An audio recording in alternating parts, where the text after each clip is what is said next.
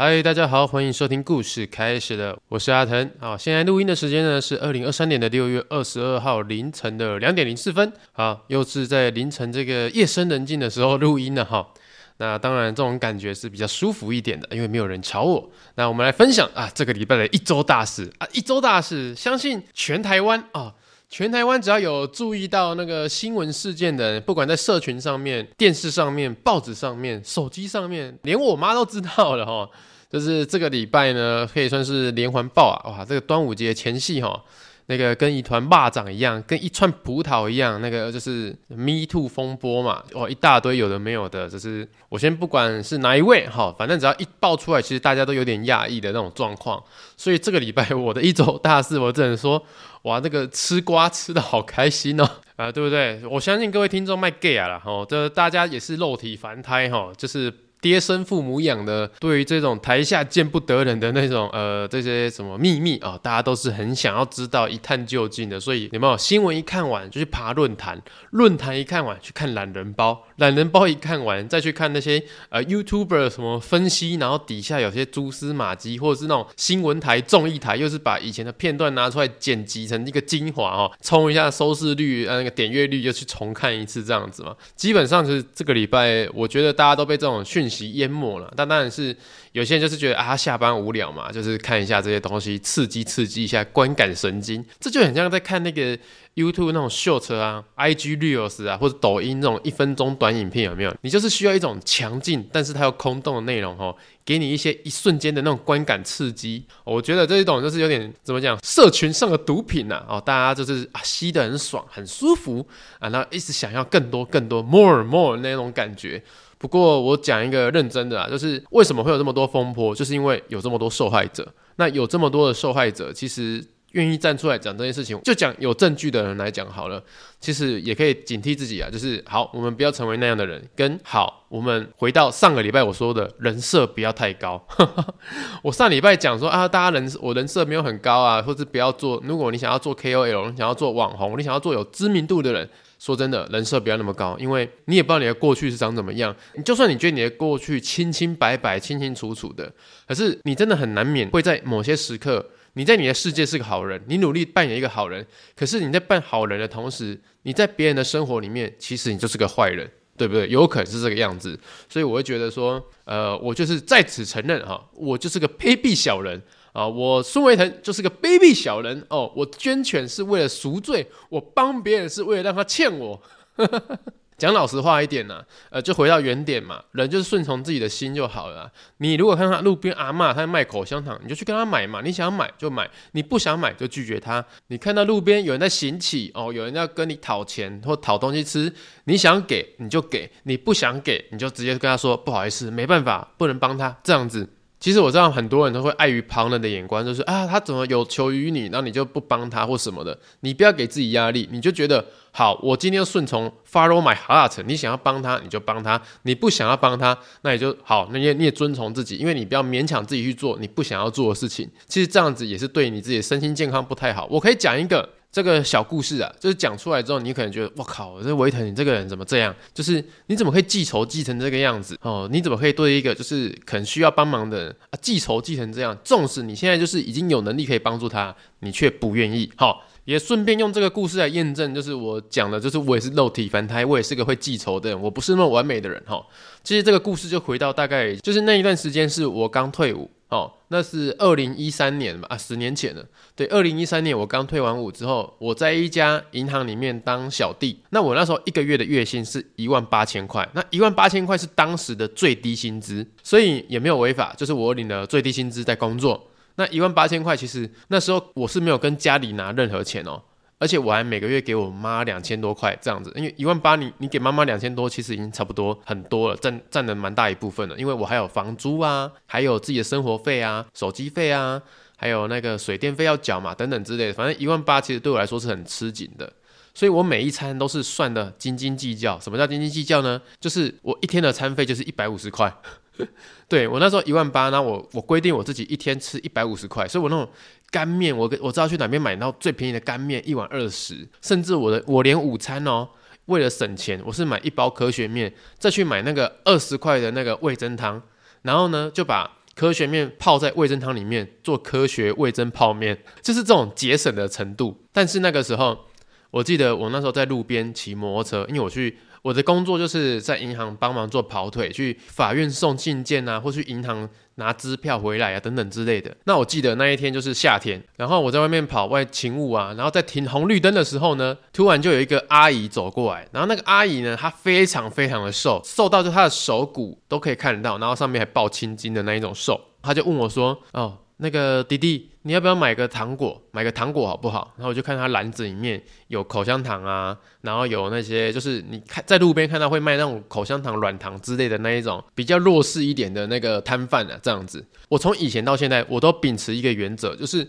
如果在路边，不管你是什么卖什么呃卫生纸啊，卖那些就是生活用品，就是有些人会推的一个呃身障人士过来跟你说要不要买一个东西，他可能一个东西就一两百的，我都是秉持一个态度，就是如果这个人他今天是需要帮忙的，而且他愿意出来用他自己的能力这个执行一个工作讨生活的动作的话，他只要跟我开口，我身上有钱，我都一一定愿意拿出钱来帮助他。所以呢，当这位就是阿姨哈，她就拿着这个一一篮的那个零食。饼干的时候就问我说，可不可以帮个忙，买个糖果之类的？我就看着他说，哦，好啊。然后我就指着糖果那个软糖，哦，我就说，哎，那这个怎么卖？然后他就说这个五十块。哦，我说，哦，好啊，可以啊，那我跟你买。那我就从我的口袋里面就拿一个五十块给他。你自己想哦，我那个时候我说我一天的餐费我是控在一百五十块里面，所以我拿五十块出来的时候，是我已经花了我三分之一的饭钱哦。结果当下我就把五十块拿给他嘛，然后他马上就收起来了。之后呢，我就把手心张开，想说他把他会把糖果拿给我。结果他完全没有从篮子里面拿任何东西给我，是从他自己的口袋里面呢拿了一个东西放在我的手掌心上面之后，他就跑掉了。我想说他干嘛跑那么快？结果我马上看我的手掌心，靠背是两颗乖乖桶里面的两颗软糖。我等说干你娘，傻小啊！白痴哦，还我钱呐、啊！哎、怎么会这样？而且他瞬间就已经消失在那种骑楼之下，因为我在停红绿灯，我在机车里面、车阵里面，我根本没办法去追他。我就用五十块买了两颗乖乖软糖，我记到现在。而且这个阿姨呢，其实我相信，可能台南市的市民有些人可能有印象，就是一个瘦瘦小小的，然后可能都会到处在海安路啊、中正路啊，或是其他地方人多的地方在卖口香糖等等之类的。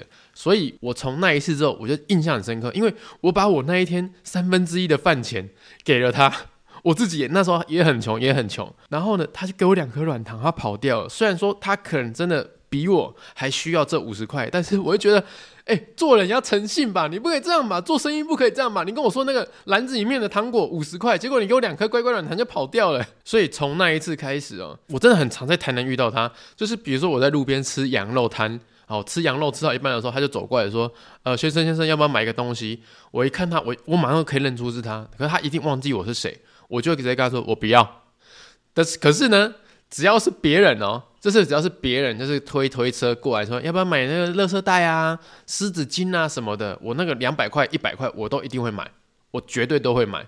但是只要每次遇到那个阿姨，我可能这几十年来，就是这十年间。我真的遇到她太多次，我每次只要看他他走过来，我这个座位，我都会直接跟她说不用了，谢谢，我不买，我都是斩钉截铁的，因为因为她在我心中的那个诚信是零分了，已经是没有 zero 了，不要再笑想我这个人会在你身上花任何钱了，我是真的愿意在那种路边啊，只要有人问我开口说要不要帮忙个帮个忙啊，买个东西，我都是愿意帮忙的那一种。打个比方好了，我是一个在台南一直骑摩托车的人，就算我去高雄哦，我也是骑摩托车去高雄，就是我开车的次数五个手指头里面都数得出来，这十年内五根手指头可以数得出来我开车的次数。可是我只要骑摩托车在路边看到那种卖玉兰花的，我都一定会停下来说多少钱？好，三串五十，或是多少几串一百，我都一定买。我买玉兰花完全没有用。但是我就丢在机车车厢里面，让它香一下也没关系，就是这种程度。即使这种东西对我来说没有用，但是我觉得，诶，他很努力的为生活打拼，那我愿意用我可以那个承担的那种价位去支持他，我觉得这样很好啊。就像呃，我记得前几年台北有一个婆婆，她就她只剩一只眼睛可以看得到，然后她会在台北车站附近卖那个娃娃。说什么他自己手工缝的那种娃娃什么的，然后那一阵子就是社群，就是大家都在分享说，如果在台北有遇到这个独眼阿嬷哦，可以跟他买娃娃支持他一下，他也是很认真过生活。我记得那一阵子我上台北次数好像上去三次吧，我每次都在台北车站一直在绕绕圈圈找他。我就是想要找到他，然后支持他，跟他买娃娃。然后最后我还是真的有跟他买到，买到一只好像两三百块的娃娃吧，是那个 Hello Kitty 哦，还是小丸子，我忘记了。反正我就觉得这世界上你我都是在生活努力打拼，然后为了赚那笔钱吃一顿饭。就是这样认真是过生活的人，我们就互相挺一下，支持一下这样子。可是遇到那一种哦，知恩不图报的哦，干我五十块那一种哦，我就说老实话，我就是卑鄙小人，我就记仇记到现在。纵使我现在真的是有能力可以一口气把他篮子里面的东西都买光，可能全部包下来扫货也才一两千块，但说老实话，就是不想跟这个阿姨消费。为什么呢？因为我是我以前是念经济学的嘛。告诉大家，你所谓的经济学啦，在一定的程度上，其实消费是一种信任感，就是信任额度。我今天相信你，我才愿意买你的商品。你去一间餐厅吃东西，你会看什么？是看评价，对不对？那评价越高，是不是信任度越高？你才愿意去那边消费。或者是你今天去餐厅买饮料，呃，或者是你今天去买饮料，去餐厅吃东西，你会看哪边有没有人排队嘛？如果今天这个餐厅很多人在排队，或者餐厅里面很多人在吃，你就会觉得说，哇，它应该是好吃，因为那么多人相信它，愿意去吃。那如果你看到餐厅里面没有人在消费，你就会觉得说，诶，他没有人愿意去消费，是不是没有信任感？大家不想去消费呢？这一种感觉。所以也可以跟我的听众分享一下，如果你今天想要赚到别人的钱，首先，如果你是卖商品的话，当然第一个，你的商品一定要是好东西嘛，好东西才有回购率。可是第二个最重要的就是你要让人家信任你。因为信用是无价的，而且也是愿意让人家掏钱的一个动力啊！吼，当跟大家分享一下。好了，那跟大家总结一下这个故事呢，要跟大家分享是什么呢？哦，我就是一个爱记仇的人。十年前的事情，我给你记到现在啊！哈，十年前我一天只能花一百五十块吃饭，我五十块给你，你给我两颗软糖，我就给你记到现在了。我巨蟹座就小心眼呐，怎样？好了，就跟大家分享这个故事啊，就是其实、重点其实就是，如果你要赚到人家的钱，信用很重要哦，信任感、信用很重要。好了，那接下来讲这周呃另外一个一周大事啊，就是因为我个人是在网络上讲故事的人嘛，所以呢，我也是蛮喜欢看故事书的。那我最近看了一本书啊，就是讲那种剖析所谓的童话故事，其实它真正的背景是怎么发生的哦。比如说白雪公主那个背景呢，是发生在欧洲的中古世纪啊。那那欧洲的中古世纪那个时候是什么样的政局呢？那为什么会衍生出白雪公主这样的童话故事呢？我对这样的历史故事是非常有兴趣的，所以我就把那本书买来这样看。那跟大家分享一下白雪公主真正的背景是发生什么一回事，就是。大家都听过白雪公主的故事嘛？呃，她爸爸娶了一个后母，然后后母就每天对魔镜说：“啊，谁是世界上最漂亮的、最 beautiful 的女人呢？”然后她说是白雪公主。接下来她的后母听了就北宋嘛，我靠，居然有人比我漂亮，还是白雪公主这样子。所以呢，他就要按请他的仆人把白雪公主带去森林里面把她干掉。啊，结果他的仆人就觉得啊。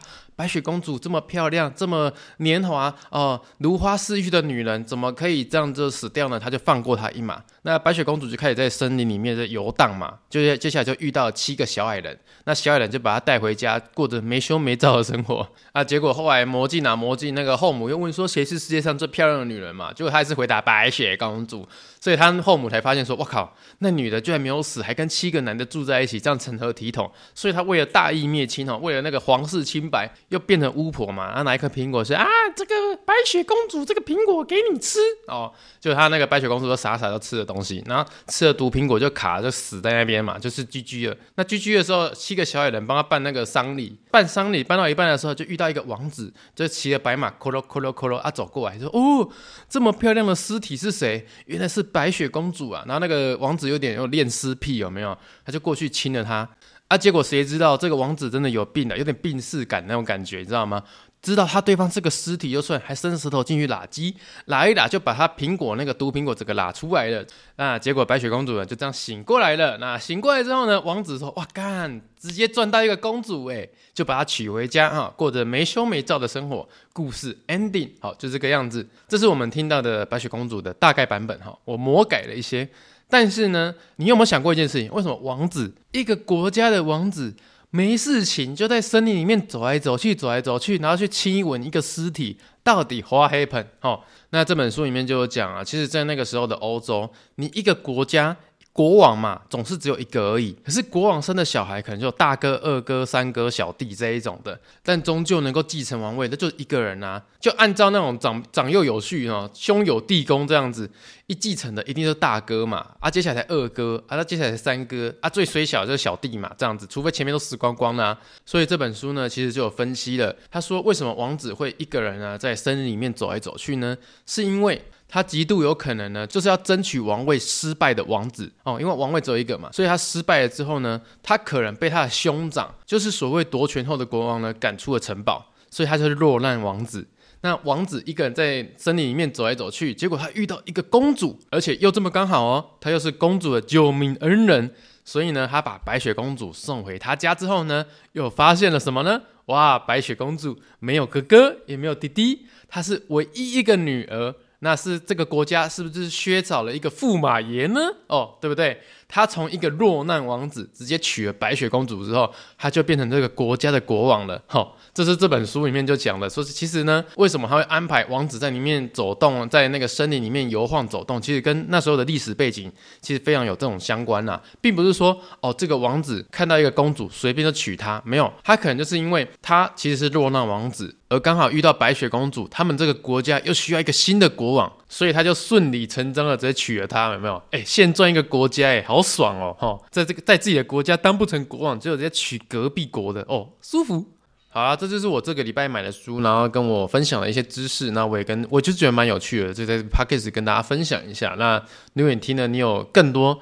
呃，那个童话故事或者是一些历史背景的话，你想跟我分享，你也可以留言在 Apple Podcast 的留言区，好，给个五星好评，跟我讲一下，或是 IG 私讯我也没关系。我对其实这种历史故事，我以前在历史或者地理上面，因为我是文组的，我在这个分数都是拿蛮高的，因为我我蛮喜欢念故事的，因为我觉得历史就是一个活生生的故事，呃，蛮有趣的啊，就是想跟大家分享一下。那这个礼拜是呃，跟大家分享一下端午节啦，端午节要干嘛？接午时水哦，不是说吃肉粽哦，不是说拜拜哦，要接午时水。午时水是什么呢？就是在端午节这一天中午十一点到下午一点哈，这个午时的时候，你不管是家里的自来水，或是最简单最简单的，你就去买一瓶矿泉水，然后放在太阳底下给它晒这两个小时，从十一点开始晒，晒到那个下午一点，这一瓶水就叫午时水。就是水经过这一整年当中最阳刚的太阳，好照射完之后呢，传说中呢，这个水是不会坏掉。第二个，如果你去一个很脏的地方回来，就是充满晦气的地方，比如说，哦，去扫墓，或者是呢，去丧礼，哦，那种就是晦气比较重的地方回来，用这个午时水啊洗澡啊，擦拭身体啊。甚至是说你感冒的时候呢，喝午时水，其实好的也比较快啊、这个就是呃传说民间信仰啦。那大家可以试看看。那呃，所以人家说端午节要立鸡蛋吃肉粽，其实我比较少做这些事情。可是午时水我是一定会做的。虽然我没办法保证说啊，这午时水对我来说过往有发生什么效果，但是我觉得心理作用层面还蛮不错的。但是我可以跟大家讲一个另外一个是真的，我觉得个人是有用的东西，那就是发防小人水。可是这有点恶心哦，就是让大家可以自己呃听听就好，听听就好，反正就是当民间故事信仰来听一下，信的人信，不信的人就当听故事嘛。就是其实在我以前有一段工作时间呐、啊，就是已经做 KOL 了，可是那一段工作时间并不是很快乐，因为职场上出现小人了，而且我也知道他对我有一些动作等等之类的，但是就是防不胜防那种感觉。那有一次呢，有一次就看了那个、那个、那个、那个谢元景老师就分享说，呃，有一个防小人的方法很有用哦，就是呢，你准备一个保特瓶，然后把你自己的尿，对，就是你尿尿尿在保特瓶里面，呃，大概装八分满就好，不用全满哈。然后接下来把盖子稍微盖上，就是不要转到全紧，而是转有转到有点那个快要紧了，可是没有整个锁紧那种感觉。接下来就把这一瓶尿放在那个你的大门后面，比如说呢，我那时候是住小套房。我就把它放在小套房那个进入的那个出入口那个门的的后方。他说，只要把这瓶尿放在你的门口后方呢，你的小人就会不见了，他就会没有办法对你作怪。我说真的，那个时候其实这件事情让我苦恼很久。但是呢，以一个科学角度说，怎么可能一泡尿就可以这个把你那个不好的事情解决掉，对不对？但一泡尿又不用付钱，没钱耶，而且那个小套房就只有我我一个人在进出而已，我没差。所以我想说，啊，不然就试看看好了。我就真的这样做了。结果我那个时候真的，一做完哦，一放到那边之后，哇，不夸张，我真的不好小，可能是刚好天时地利人和吧，或者是真的那泡尿起了作用。哎，接下来我的工作上哦，就跟那一个人已经就没有交集了，完全没有交集，因为他马上被调去其他部门了。啊，其他部门忙得要命，他完完全全没有时间在理会我们这边的东西，所以我当下就觉得，哇，会不会太神奇了？哇，这个谢老师的这个这个秘籍会不会太酷一点了？所以那一泡尿就是放了有一段时间了，大概放了半年左右，跟大家分享一下，这是五十水啊。想接的人就去接，想做的人就做。那那个这泡尿呢，防小人水哈，也是可以分享给大家，就是尽量啊，你也不要让家人知道说那个是干嘛的，你就说没有，那就放在那边就好了，不要理他了哈。我相信听到这边的有一些说，我靠，这个人又在攻杀小，这个人是病得不轻，这个要不要开医生？但说真的啊，就免钱的啊，不需要 money 啊，不用钱的啊，而且你刚好又遇到小人的话。哎、我又没有叫你花钱要干嘛？你只是尿泡尿放在自己家门口后面，还好吧？对不对？哦，就是相信的，你可以试试看啊。这个是谢元金老师教的，不是我教的，我只是有实验过啊，我觉得有效，跟大家分享一下哈。好了，那本周一周大事就到这边。那钟声之后呢，我们开始进下个环节。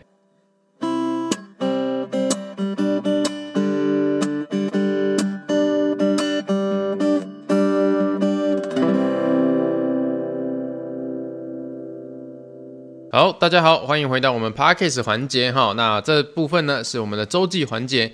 那第一次听到这边的听众，我们跟大家解释一下哈。前半段就是复习一下啊，我这个礼拜啊做什么事的一周大事。而终身环节之后呢，就是来复习我的高中联络簿上面的周记啦。就是用现在我三十三岁的自己来看十六、十七岁的我写的高中周记是长怎么样子，来回味一下青春哈。OK。好，那我们来进行这个礼拜的周记环节。好，那老样子在周记上面呢，我没有写这个礼拜那个当周的那个新闻没写啊，日期也没写，就直接开始进标题了哈。那标题就是最后一篇周记了，很快的剩下三十九天了。本来我以为班上的风气会随着日子的到来，还有要推甄的打击而有所改变，但显然的我太天真了。回想到国三的时候，虽然念的是记忆班。班上虽然也是有人放弃念书，但我觉得那个时候的班级还比现在的好呢。至少不念书的人不会去吵到要念书的人。虽然国三在考完第一次机测之后，全班只剩下五个人在念书，怎么那么少啊？但至少当时国三的班级还是会安静的，不会去影响到要念书的人。但现在的我们呢？数学老师的一段话虽然很震撼大家。但是这强心针可以维持多久呢？数学老师说，曾经有几次进到我们班级的时候，他以为他进到南一中的教室了。而这种感觉我以前也有过，但只有几个小时吧。如果你现在问我我的新年新希望的话，我会希望就是 K 书中心可以开二十四小时啊，然后全班都安静的念书。冲三小啊！我现在坐在 K 书中心里面，我看着男一中男女中的学生在看书。德光女中、佳琪女中在写考卷，长隆中学、后甲国中的同学在写数学。结果整个 K 书中心只有我们学校，只有我一个学生穿着昆山的制服在这里念书，到底怎么那么可悲啊？唉，或许班上的同学不是适合念书的朋友，但我相信在生活上个个都是值得交往的朋友吧。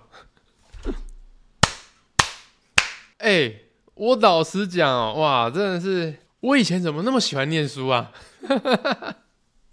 为什么？请问一下，我们来看一下这个病人他又发了什么疯，好不好？哈，我们来看一下这个十七岁的少年他又发生了什么病。呃，上个礼拜我们念到嘛，就是说考试只剩下最后几周的时间在冲刺了哈，然后五十天左右。那这一周呢，就是又讲到说这是最后一篇，我相信应该是准备要放寒假了，因为联络部后面就没有写东西了，所以应该是准备放寒假了嘛。然后呢，呃，这篇的周记就是直接进入我们来复盘，进入重点哈。第一段就说很快只剩下三十九天要考试了啊！我以为班上的风气会随着日子到来而改变，结果好像没有。那回想自己那时候念国三的时候，准备要考高中嘛。那我们那时候念的是记忆班呐，就是我们那时候的记忆班是准备说国三可能是毕业之后就往那种职训学校，就是高职去前进的那种班级。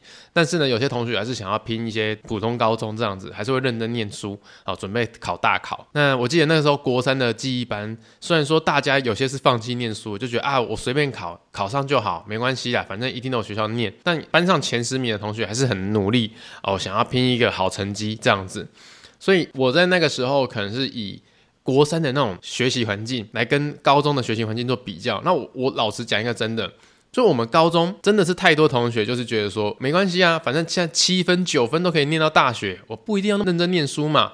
所以他们上课的时候就大声讲话啊，或是我玩手机啊，那时候手机可以听 MP3 等等之类，其实也会影响到其他同学。所以我在联络部里面抱怨这些事情，说怎么会高中跟国中的那种班级差这么多吼？就是啊高中还这么吵啊，就国中还那么安静这样子。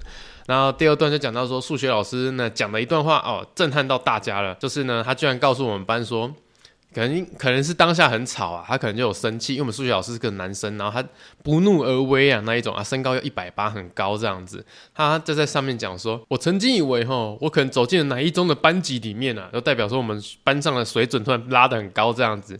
结果后来又没有哦，直接破功了。可能这真的是大家被影响到，他觉得有七分六、七分九分就可以上大学那种感觉，就开始吵起来。我大概都知道班上是哪些人在吵，哪些人在作怪这样子。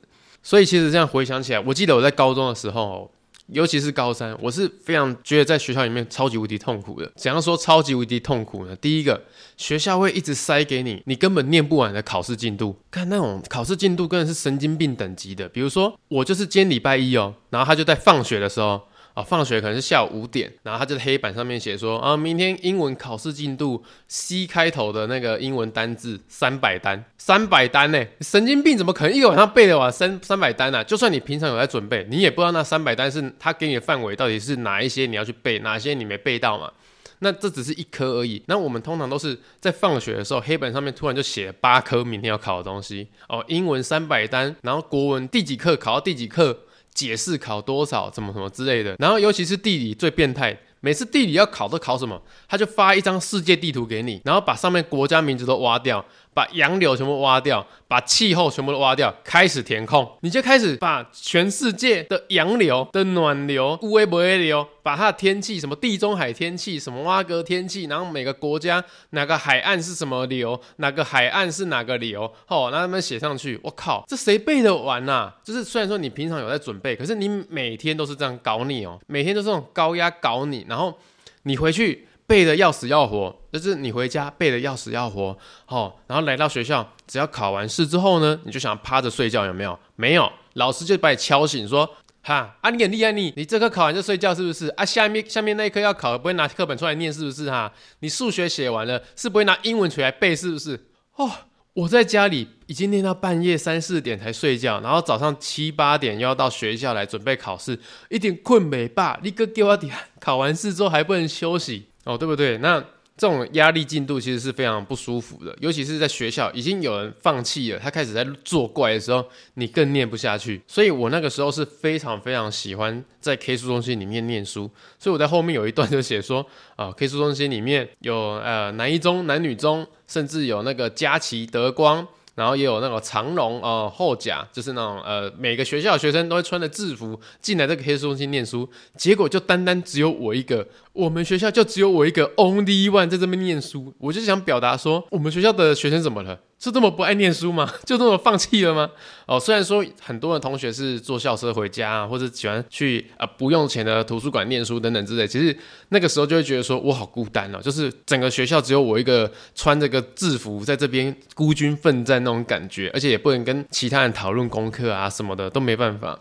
那也就是写到后面，就是自己给自己下一个结论啦，说啊，班上的同学或许不是适合念书的朋友，但相信呢，他们都是生活上各个值得交往的朋友啊。我敢还在官腔啊，怕得罪人是不是啊？哇，高三的时候那个求生意志很强烈，是不是？啊，自己自己的周记还要自己下结尾打预防针，说啊，大家啊不是念书的好伙伴啊，但是你们是生活上值得交往的好伙伴啊。然后这一篇呢，呃，老师还是给我 A 加啦，他就帮我圈起来，然后写一个评语，他说：高中这一条路，有决心跟毅力的人才走得长久。哎，老师，这段话好像有点太鸡汤了哦。反正我觉得有决心跟毅力的人也是走不久啦，那个到最后都是看运气的，因为有决心跟毅力又怎样啊？考出来不会就不会啊，对不对？数学就很简单啊，不会就是不会。我记得我那时候什么考指考的时候，数学考几分啊？九分哦，还是十五分？啊，真的不会就不会，还要倒扣啊，整个放弃呢。好啦，那这个礼拜的周记其实又是进入了那一种怎么讲，就是考试的那种躁郁感啊等等之类。然后我们现在已经六月二十三号了，我相信有些同学们就是他们准备七月份也要考职考了。我联络簿上面的心情呢，可能跟他们已经重叠了哈。那希望各位考生们，如果你们有在听的话啊，加油加油，再撑一下啊，剩下一个月的时间，可能不到一个月了，再撑一下哈，懒趴等就过去了哈。放心，OK，我挺你们，OK 的。好了，那我们接下来进入留言问答环节哈。那如果留言问答环节呢，你可以在 Apple Podcast 留个五星好评，然后留下你的留言，我们就可以有机会念出你的留言哦。OK，那我们先来看一下，那他就是按照顺序出来，我就按从第一个开始念哈。他这位是那个 LL 五四零一七，他说照你的方法买刮刮乐，哦，我买了第一张中了两百，第二张中了五百，第三张中了一千，然后我就不敢再买了。尽管控制数字，但是还是超过四十个字的 QQ。哎呦。哎，这个是因为看了我的 YouTube 影片，我有一个 YouTube 影片是跟大家讲说怎么买刮刮乐比较好中哦，这样子。好啦，那恭喜你哇，一口气就这样赚了一一千七耶，哎，很多呢，好舒服哦。还是建议你啊，那个有赚到钱哦，有靠这个算是赌博啦啊，小赌怡情嘛啊，有赚到钱哦，还是花个一两百块去做个善事啊哈。毕竟幸福来得太突然哦，还是要花钱消灾一下，不然会真的出大事哦。我跟你讲。好了，那下一位呢？他是一玄玄玄玄哈，他说难过啊、真的很喜欢听维腾讲这些故事，哈哈哈。然后最近因为好多事情，心情超烂的，维腾加油哦，哦，百国二的小女子哦。OK，那谢谢你。那你心情不好啊，听这个心情好起来也是算是我的福气啊。啊，谢谢你，谢谢你。那下一个是阎罗大大哦，这里又维腾呢。平常看 YouTube 又有加 YouTube 通知的 Line，还有追踪，不知道这里有维腾无处不在耶啊！对，我有 Line 官方网站哈，就是你搜寻维腾应该可以找到。然后下一位呢是刚入坑的维腾粉，感谢维腾。无意间听到维腾的 Podcast，觉得声音好好听哦，尤其是周记环节超好笑的，会想起以前自己写周记也超好笑的。感谢陪伴度过坐火车的时间。哎呦，坐火车的时间是上课通勤吗？还是上班通勤？哦，不知道。那真的感谢你的留言。那下一位是小球猫，从来没有用过 Podcast，第一次就订阅了。有趣的故事，真情流露的回忆，听着听着就入迷了。小心会忘了手边的工作，只能闲闲没事的时候听。哈哈，哎，其实蛮多朋友跟我讲说，睡觉的时候蛮适合听的，因为就听着听着睡着，还不错。然后下一位是 A N 哈，China Shaw 啊，够坏，真像个医生，每次都在打针，预防针，有够坏的啊，打你针哦。呵呵啊，托拉库老爹他说，你只能活一次，支持阿腾，每次 YouTube 广告看好看满，阿腾加油啊！谢谢谢谢。哎，对了，还是跟大家呼吁一下啊，我们这个今天哦，我们没有夜配哦，我们今天 Podcast 没有夜配，那为了让 Podcast 可以继续顺利活下去，啊大家可以去帮我的 YouTube 啊，随便一支啊，点开影片直接看完一支广告嘛，好不好？哦，看完一支广告啊，如果你喜欢的话就继续看下去，那如果你是怕鬼的话，就点开看广告就好了哦，让我们有活下去的动力。好了，下一位他说哦，希望不要念昵称，那我们就不要念了哈。然后先砸五颗星给阿腾，从影片追来声音的这个害羞的问题，想问问看阿腾哦，怕太多朋友有听到阿腾的频道，所以希望不要念昵称。问题开始了，自己是有本业的，但又想要多一个斜杠的副业，怕又觉得自己不上相，刚好有 Podcast 这个管道，想说来测试看自己录音这个节目，可是不知道该从何开始，顺其自然的累积人气，要从亲友开始宣传吗？那如果有幸接到业配，阿腾会建议如何报价呢？如果太商业机密的话，不方便透露也没关系，我还会支持阿腾的 YouTube 跟 Podcast，祝福阿腾全平台人气满满，收入长虹。嗯，好，我们先回到第一题哦，就是如果你不知道怎么开始的话，Podcast 很简单的，就是买一颗麦克风嘛，麦克风现在是最便宜，大概一千多一千块。两千块就有一支呃，算是有水准的麦克风了。那录音界面啊，上网找应该都有了。那我录音界面一开始也是用免费的，后来呢，我就开始去买了那个专业版啊，专业版就可能就砸五六千块就买买那个永久的那一种设备，这种很简单的东西，只要用钱就可以解决了。那重点就是你应该抓到 p a c k a g e 的主题嘛。像为什么我的 p a c k a g e 想要用周记做主题？因为其他主题都被做光了。什么讲鬼故事，什么讲时事，什么讲有的没有的评论等等之类，都被讲完了。而且我觉得节目要跟你的个性有关系。怎么说呢？比如说，我会觉得啦，像评论别人或者评论时事，我觉得有一天一定会火烧回来自己身上。就是你平常你用什么态度去评论别人，去讲别人怎样怎样之类，总有一天人家也有机会回来讲你。啊。虽然说这个方法是最快让人家觉得注意到或是想要听下去的内容，但我讲一个真的，我当然知道祸从口出嘛，但是我不希望呢有一天是因为我讲了什么话，让人家有机会可以来反击我、攻击我，所以我不想要引起这样的纷争。那最棒的消费就是消费自己啊，就消费我自己。所以我用周记的方式，我讲这个礼拜我发生什么事，跟我发现的什么什么东西跟大家分享，然后再分享我以前的周记，因为我刚好都是有留下周记的这种习惯。我相信可能有些听众喜欢这种感觉，所以我就以这个为主题，那也是承蒙大家的喜欢了，是真的是做到现在还不错。不过我给个大家一个建议哈，就是一开始的时候，先不要想说，如果你接到业配是怎样。不要想这么多，因为呢，刚好我前几天我才跟我朋友聊到说，诶，说老实话，我从做 KOL，就是我从二零一二年确定全职在做这件事情的时候呢，到现在是到第几年才开始真正赚到钱哦？第几年呢？不好意思，是做到二零一八年的时候才真正赚到钱。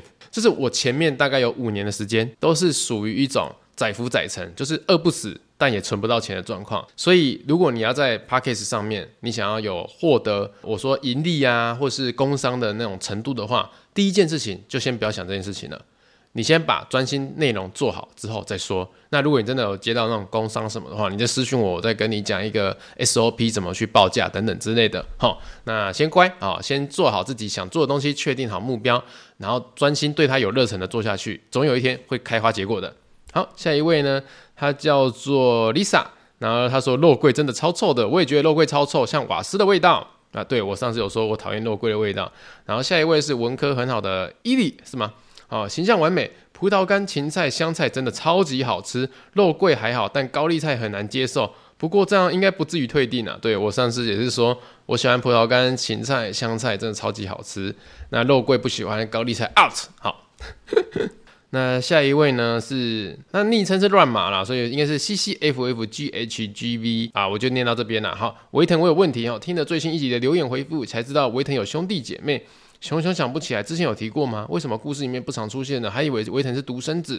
关于兄弟姐妹的故事，应该有很多故事可以分享吧？期待维腾之后的故事。因为兄弟姐妹，我就两个弟弟啊，所以我是家里的大哥。我们家全部都是男生哦，纯种男孩子。那为什么不常出现呢？啊，就没什么好讲的，因为我跟我弟弟他们年纪差蛮多的啊，我跟我二弟差四岁，三弟差六岁啊，所以他们两个比较亲。而且讲一个比较老实的话，就是说差一个差四岁，一个差六岁。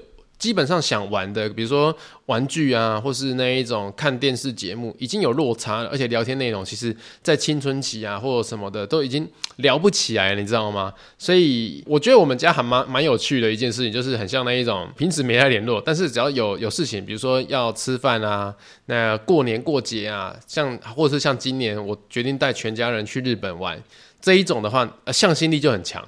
就是大家会有个默契，说，诶，虽然我们平常没有在聊天，没有在讲干话等等之类的，但是说老实话，只要是跟家族、家人有关的事情，只要一句话，我都一定会排除万难。啊，集合、集结，来一起度过这些美好的节日，有共创美好的回忆那种感觉。讲一个有趣的以前的故事好了，像我跟我二弟嘛，我们差四岁，那小时候有一次，我以我我们以前都睡在一起啊，睡同一张床上嘛。这样子，那有一次我睡觉的时候，我那天失眠，我真的失眠哦。我记得我那时候是小学四年级吧，所以那时候应该是他跟我差四岁，应该是小一这样子。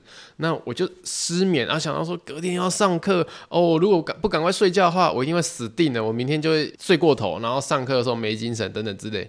然后我就睡着睡着，我就看我我二弟睡我旁边，他凭什么睡得那么香？他睡到那一种哦，好睡姿还流口水那样子，我就在想一件事情，我不知道那时候脑袋发生什么事，我就想说，干，一定就是他，他把我的睡觉抢走了，他把我那种睡觉的那种氛围抢走了，可恶，还给我啊！我就怎样呢？我就当下一直把他摇醒，哎、起来，起来，起来！我就认真摇哦，一直摇他身体，然后他起不来，你知道吗？到最后怎么让他起来？我就我就把他整个人抬起来，让他坐着，然后他坐着，你因为你睡觉睡到一半被抬起来坐着，你就一定会醒过来嘛。然后醒醒过来之后，我弟就揉眼睛说干嘛啦？然后我就看着他说。嗯，没事的，我现在想睡觉了。然后我马上躺下去哦，我就觉得说，嗯，我把我弟叫起来的那个睡觉因子现在会还到我身上了吧？然后我就马上睡着了。然后，然后据说那天晚上换我弟失眠，而且重点重点是哦，这件事情到我长大之后，有一次跟我弟聊天的时候，我就说，哎，你记不记得小时候我有一次想要睡觉，然后睡不着就把你叫起来？他说，干，我记得啊，妈的，他记得哎。超小的事情，他国小的事情他还记得，就代表说这件事情蛮好笑的。好，我跟大家分享一下。好，那我们看下一位。好，下一位，嗯，这是 Pocky 啊。好，听到维腾分享不好的，然后就点点点了哈。听到维腾说自己很卑鄙，还以为可以听到偷拐抢骗，结果只是喜欢吃香菜啊，受不了，只能给你五分啊啊，满分零分啊。好，谢谢你。好，那 Apple Podcast 我们就念到这边。那还是有些人会呼应说，还是想要安照顾一下安卓的朋友，那我们就是来念一下 First Story 的一些留言哈。那我们就大概抓八个，好，来八个来念。好，第一位呢，他说。到底是怎样的老师讲这些无言的话？听到一半的时候，心里 OS：到底什么乐色老师？我才好奇，这个老师的爸妈怎么教的呢？教这什么乐色啊？老师在每一个学生的成长阶段，一句鼓励都能够改变个性的一部分。真的不是每个人都适合当老师诶，都跟你说要剪头发，还要记过。当主任讲出这种话的时候，阎罗王应该会让他要记得爬火山路砸锅吧？哦，感觉你比我还要生气哈，就是呃，面对以前那些老师的这种霸凌的感觉啦。好啦，我觉得这些事情就是目前对我来说，就先放在这边。我们没有让他算了，我们就先放在这边搁置一下。那如果以后啊、可以报仇的时候，我们再来算一下。好，下一位是勋哈，他说说，呃，假日的旅馆、商旅都变得超贵，而且设备简单，真的不如去汽旅。诶，汽车旅馆不会因为假日变贵，而且比较高级。诶，说老实话，汽车旅馆还真的花样比较多，我是觉得蛮舒服，因为它就是因为它一定要可以停汽车嘛，所以它上面的房间一定会比较大。然后重点是因为现在是连假，我有朋友他们。整团的台北，然后下来台南，就是找地方住啊，等等之类的。我就看一下，说，我靠，现在连续假期台南一晚可以这么贵哦！我就问他们说啊，那房间怎样之类的。他说现在超贵的，等等之类的。前几前几个月要订，就是开始已经变超贵，等等的。我今天打开 Booking 哦，就查台南啊那些只是小旅馆啊，或是小民宿哦，哇，一晚就是八千块起跳，哎，假好谈呢！哇，这个廉价啊，真的是大家钱包辛苦了，辛苦了哈。好，那我们下一位啊是 Lily，他说：“维腾你好，我六月十号有去看郑容和的演唱会哦。突然想到有集《微鬼话》有郑容和的名字，就想说你怎么知道他的名称呢？啊，听你分享跟蔡蔡去见面会，第一个反应是我居然没有看到你，超想找你拍照的，因为很喜欢你的《微鬼话》跟 Podcast 都带给我满满的力量，每周都很期待你的更新这两个节目。好，谢谢你，那我们也会就是努力更新啊，这样子。”啊，虽然说我们现在是有团队的，但老实说呢，其实我们除了 YouTube，还是有其他工作在执行中啊，就是希望大家可以见谅一下哈。好，下一位呢就是妮妮，她说啊，维腾，我喜欢听你住雷住宿的分享。维腾，我喜欢听你住雷住宿的分享。之前看到你 IG 限时动态，那个薄如纸的枕头也是很经典啊。不过呢，我算是有洁癖的人，就算饭店有附毛巾，我还是用自己的毛巾呐、哎呦，哎，说真的，这种自己带浴巾去饭店住宿的那一种人，我是有听过，有耳闻啊。但是我听过比较屌一点的，他是怎样？他自己带，他是自己带棉被。我说，哇靠，自己带棉被这样可以吗？所以他出去会带两个行李箱，一个行李箱装棉被，一个行李箱要装枕头那一种的，因为他觉得他如果我没有棉被、没有枕头，他睡不下去。我说，哦，这样可以吗？好吧，说这个人选择嘛，反正他觉得 OK 就 OK。好，下面一位呢，他是叉烧包哈，入住某垦丁大街的民宿前，拉客的人呢说有海景，说服我入住。结果入住之后，我找不到海景，打电话给那个拉客的人问说啊，房间怎么没有海景？为什么？他就回答我说，哎呦，海景呢，在你面前的建筑物中间的缝缝里面。干，那个缝缝只有一毫米吧？肯定很多骗人店家，不太想去了哦。嗯，这个肯肯定哈，说真的，就是人人一多啊，就有一些垃圾混在里面，真的是有高杠杆那种感觉啊。那我们之前去垦丁也好几次遇到那一种，就是非常不愉快的消费经验。所以我们这几年真的去垦丁的次数不多，或者是我们真的去垦丁之后，就是租那种包栋的民宿，然后就在里面玩了。就不出来了，就是就出来去海边走一走，或是买东西吃，然后就回民宿了。就其他设施，其实我们就不太玩。是不是老人啊？感觉老人还会这样子啊？我包一个民宿在那边啊，不出门就在那边玩，我这边晒太阳哈。好啦，这是希望大家如果真的如果不能出国，在国内旅游的话，也是尽量就是不要遇到无良商家了。好，下一位他叫西顾。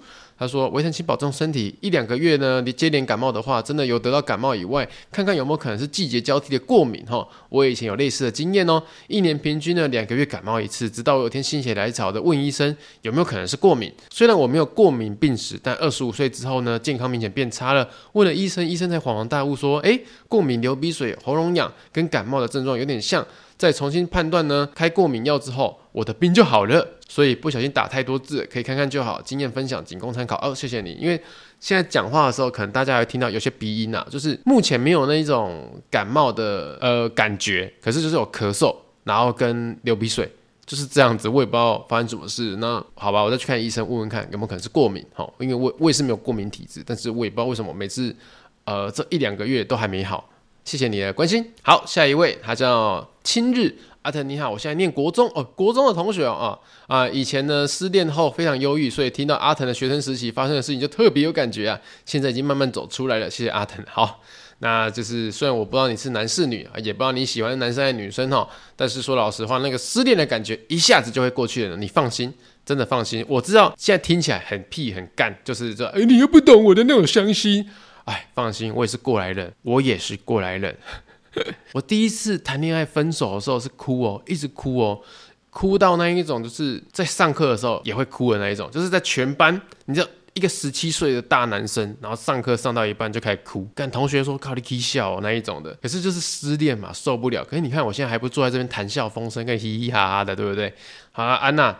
反正你难过的时候，你就想还有我陪你啊，我懂你哈，我懂你。我们在现场的听众也都懂你啊，失恋嘛，谁没有过嘛，对不对啊？OK 的。然后下一位叮叮当哈，他说很喜欢在搭七圈车的时候听维腾，相较于其他节目，常常听到一半就听不下去了。我猜是因为访谈性质的节目常常有很多笑声，让我觉得好吵。但听维腾的节目有一种我的朋友在我旁边说心事的感觉，虽然常常在火车上就憋笑。阿腾加油，好，谢谢你，叮叮当。